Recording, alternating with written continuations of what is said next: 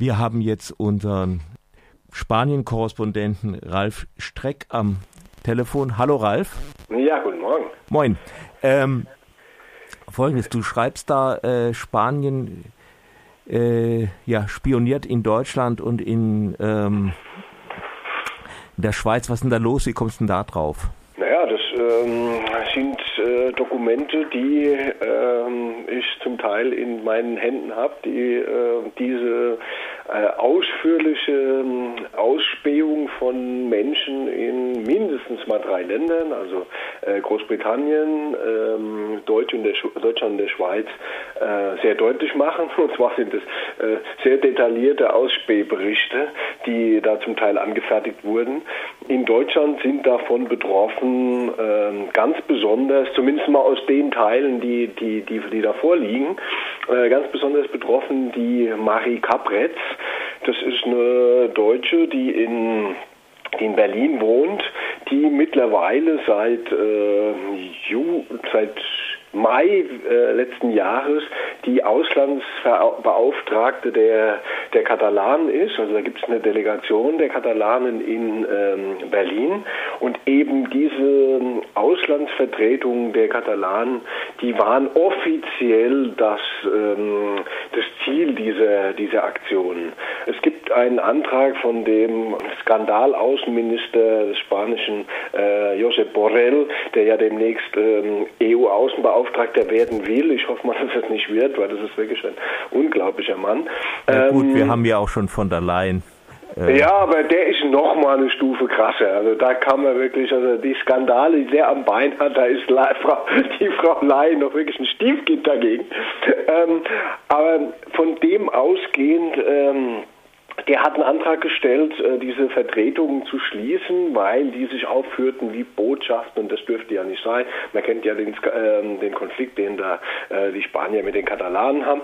Ähm, und da wurde offiziell äh, wurden diese Botschaften äh, ausgespäht, beziehungsweise die sagen natürlich, die wollten nur Informationen sammeln. Jetzt äh, aber eine Frage, aber, wie weit sprichst du von, äh, von Spionage? Ich meine, vermutlich alle Auslandsvertretungen sammeln Material über alle möglichen Dinge in den Ländern, in denen sie halt da sind, vor allen Dingen Dinge, die auch ihr eigenes Land betreffen.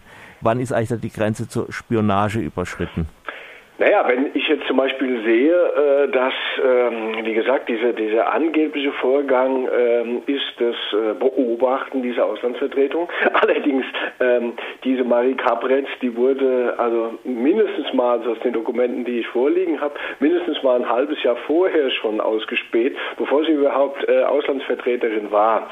Und das geht dann auch so weit, und dann kann man dann spätestens sagen, dass es Spionage war und das ist in dem Fall ja auch nicht neu, äh, dass zum Beispiel auch die Linkspartei in diesem äh, Zusammenhang ähm, ausgespäht oder ausspioniert wurde. Und zwar äh, gab das schon mal einen Vorgang, dass ähm, 2011 der, ähm, der äh, Linkspartei Bundestagsmitglied André Hunko ähm, ausgespielt wurde und da wurden seine E-Mails von, muss man davon ausgehen, spanischen Geheimdienst mitgelesen.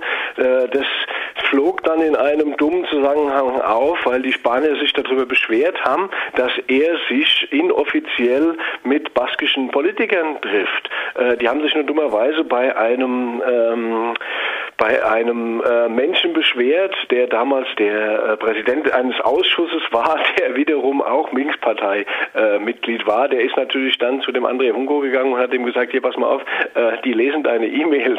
Ähm, und dann wurde das den Spaniern peinlich. Die haben den dann eingeladen und haben ihm versichert, dass sowas nicht wieder vorkommt. Aber jetzt ist wieder so ähnliches aufgetaucht, weil die Spanier nämlich verhindern wollten, dass ein äh, Antrag der Linkspartei im Deutschen Bundestag behandelt wird und debattiert wird, wo es um, den, um die Frage der Menschenrechte in Katalonien geht. Und es wurde dann auch tatsächlich geschafft, dass dann über die verschiedensten äh, Informationen, die man dazu hatte und dann über die verschiedensten Einflüsse, die die spanische Botschaft genommen hat auf die Politik in Deutschland, dabei sind dann klar zu nennen, äh, das sagt nämlich der spanische Botschafter in einer E-Mail, die mir auch vorliegt, ähm, die er nach, nach ähm, Spanien gekabelt hat, dass er mit Rolf Mützenich, also äh, dem äh, geschäftsführenden SPD-Fraktionsvorsitzenden äh, und dem ähm, Schulz, äh, der zwischenzeitlich ja mal SPD-Vorsitzender war, ausgeklüngelt hat, auch mit, das war dem Botschafter auch bekannt, mit der rechtsextremen AfD, dass dieser Antrag nicht im Bundestag, äh, Bundestag behandelt wird, bestenfalls im Ausschuss. Und so kam es dann genau auch. Und das sind so Vorgänge, äh, die also sicher weit über das einfache Datensammeln, über irgendwelche Vorgänge hinausgehen. Also ich meine, ich bin selbst auch davon schon betroffen gewesen. Ähm, dass äh, bei Veranstaltungen, die ich zum Thema Katalonien mache, zum Beispiel in der Uni Frankfurt, äh, die Botschaft dann interveniert hat und versucht hat, die, die Veranstaltung abzusagen. Als es dann nicht klappte, weil sich äh, Professoren der Uni dahinter gestellt haben, wurde dann versucht, die Veranstaltung von einem Botschaftsmitglied äh, gleich am Anfang zu sprengen. Also das sind so, so Vorgänge, die in diesem Ding da abgehen und die gehen wirklich auf eine ähm, breit angelegte ähm, Spionage zurück, die auch zum Beispiel Vertreter aus äh, Großbritannien, Irland und der Schweiz nachvoll, nachvollziehen konnten. In der Schweiz ist es zum Beispiel so, dass die Schweizer Botschafterin ganz konkret äh, nach Unterstützung des spanischen Geheimdienstes CNI äh, nachgefragt hatte und ähm, die irischen Vertreter gehen auch davon aus, dass ihre gesamte Kommunikation abgehört wurde, weil es anders nicht möglich ist, dass bestimmte Daten in diesen Dokumenten auftauchen. Gibt es irgendeine Reaktion der Bundesregierung dazu? Bis jetzt noch nicht. Der André Hunko hat natürlich jetzt schon zum zweiten Mal in die, äh, ins Visier der spanischen ähm, Speer gekommen ist, ähm, hat er ähm, hat er natürlich eine Anfrage gestellt. Zum einen hat er sich nochmal wieder beim Botschafter beschwert, weil der hatte ihm ja versichert, dass es damals ja ähm, dumm war, dass es vorgekommen ist mit den E-Mails und so weiter äh, und ihm versprochen hat, es kommt nicht wieder vor. Und hat natürlich eine Anfrage an, der, an die Bundesregierung gestellt.